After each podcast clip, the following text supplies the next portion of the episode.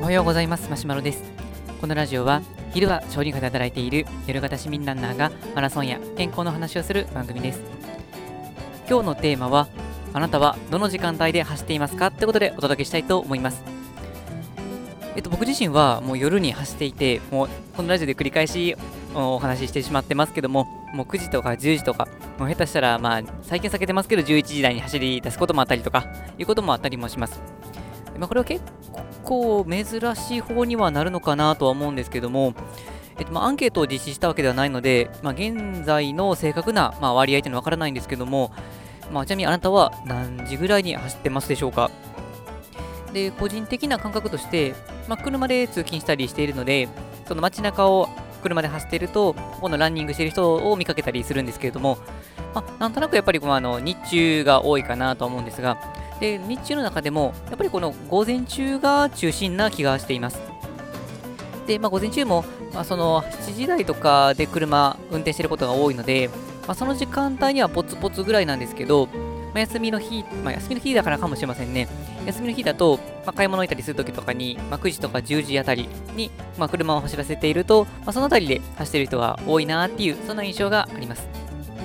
まあ、実際、朝起きて、朝ごはん食べて、まあ、ちょっと休憩した後、走り出すとすると、まあ、やっぱり9時、10時ぐらいになるので、まあ、まさにそこあたりかなとは思うんですけれども、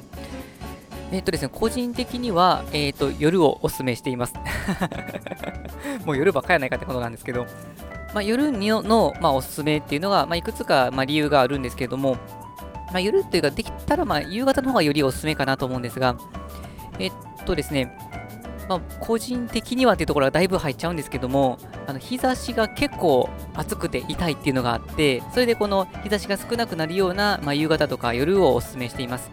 で、まあ、美白をめすごく目指しているとかいうわけではないんですが、結構その日差しが当たるとチリチリチリチリしてしまって、で結構肌が荒れやすいということがありまして、まあ、それでできる限り日差しを避けたような、そんな感じで走っています。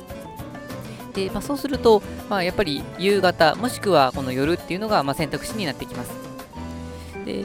朝とかも走ったことが、ま何度かあるんですけども、まあ、その時はま夏だったからっていうのもあるんですが、あの時確か記憶にあるのが6時半かぐらいから走り出した時に、もうそれでもですね、もう日差しがもう強すぎて、もうチリチリチリチリして、なんか肌が痛くなって暑くて、で結局その、まあ、十分な距離を走れなくて終わったっていう経験もあって、まあ、朝がそもそも弱いことかける 朝の日差しですら負けるということもあって、僕はなかなかちょっと朝は走りづらいなというふうに思っています。で、まあ、夕方とかの方が特におすすめな理由としては、えーとまあ、体が、まあ、ちょっとこの一日全体の中で言うと、まあ、温まってる時になってきます。で、まあ、朝一が、まあ、この自分のこの体のサイクル的に馴染んでるっていう方もあると思うので、それは自分の体に応じて朝がいいと思うんですけども、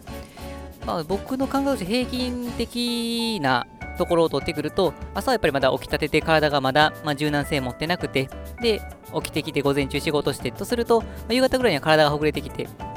で、まあ、仕事の疲れというのはあるかもしれませんけれども、まあ、ランニングでの走り出すと結構流れで走れたりもしますし、ランニングそのものが、ま、気持ちいいという感覚を誘発してくれますので、まあ、走り出すときには多少エネルギーはいるかもしれませんけれども、とはいっても、走り出すと、ま気持ちよくて走りきれてで、しかも最後、お風呂とかシャワーに入ってで、さっぱりした状態で家に帰って夕ご飯っていうのはかなりあの気持ちの良くなるような、そして体も馴染むような、そんな形になるんじゃないかなというふうに思っています。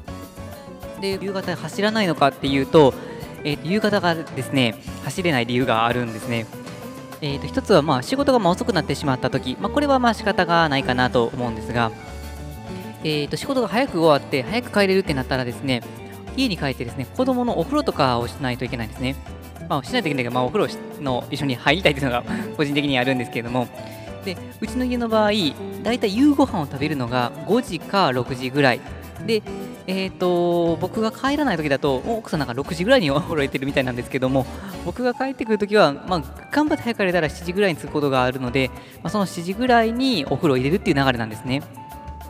えー、そうすると、仕事が長引いたらもちろん夕方の時間取れないですし、早めに終わったら早く帰って子供をお風呂に入れるっていうことをするので、そうすると夕方の時間がないということもなって、で、そうすると夕方を除いて、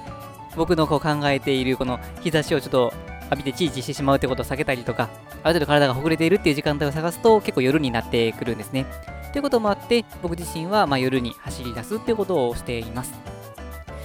まあ、なので夜が結構僕の中ではそういった点でおすすめではあるんですけども、えー、とただですね、こう、注意したい点としていうか、まあ、僕はもう完全にドツボにはまっているんですけど、走る時間が遅くなればなるほど、もう睡眠時間と睡眠の質が削れてしまうので、ここだけは注意ですね。あのまあ当たり前ですけど、遅くなればあの寝る時間遅くなるというところそうですが、今まで一番こう、あ、これはちょっとやっちゃったなっていうのがですね、あの SIT っていうこの全力ダッシュを何本か繰り返すっていう練習があるんですけど、この全力ダッシュ繰り返す SIT はかなり心拍数が上がるんですね。で、心拍数が上がると、もう体より目覚める方向に行くんですけども、その練習方法があることを、まあ、Twitter で教えてもらって、この初めて実践しようかなと思った時が、まあ、多分それでも10時か10時半ぐらいだったなと思うんですけども、まあ、あの僕その時やったのが30秒全力ダッシュ、3分休んで、えー、またダッシュっていうのを合計4本だったと思うんですね。まあ、その前後にあのウォーミングアップのジョグと、まあ、クールダウンの軽いジョグとを少し入れたぐらいなんですけども、でも合計でまあ17、8分かかるかからないかぐらいの練習なので、ランニングの練習としては短めだったんですけど、心拍数が多分あまりにも上がったんでしょうね。もう目がギンギラギンになってですね、あの 全く眠れなくなって、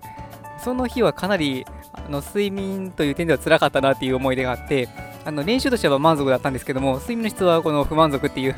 そんなことになりましたので、まあ、もし夜に練習したいぞっていう方の場合、そんな多くないかもしれませんけども、練習する場合は、遅く、時間が遅くなった時には軽めのあのメニューにしておいて、でちょっと早めに走る時だけはあのポイント練習を入れるっていう方がいいんじゃないかなとは思います。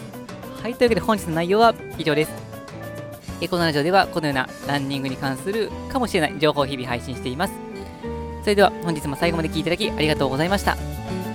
今晩も練習を楽しみにして仕事を頑張っていきます。それではさようなら。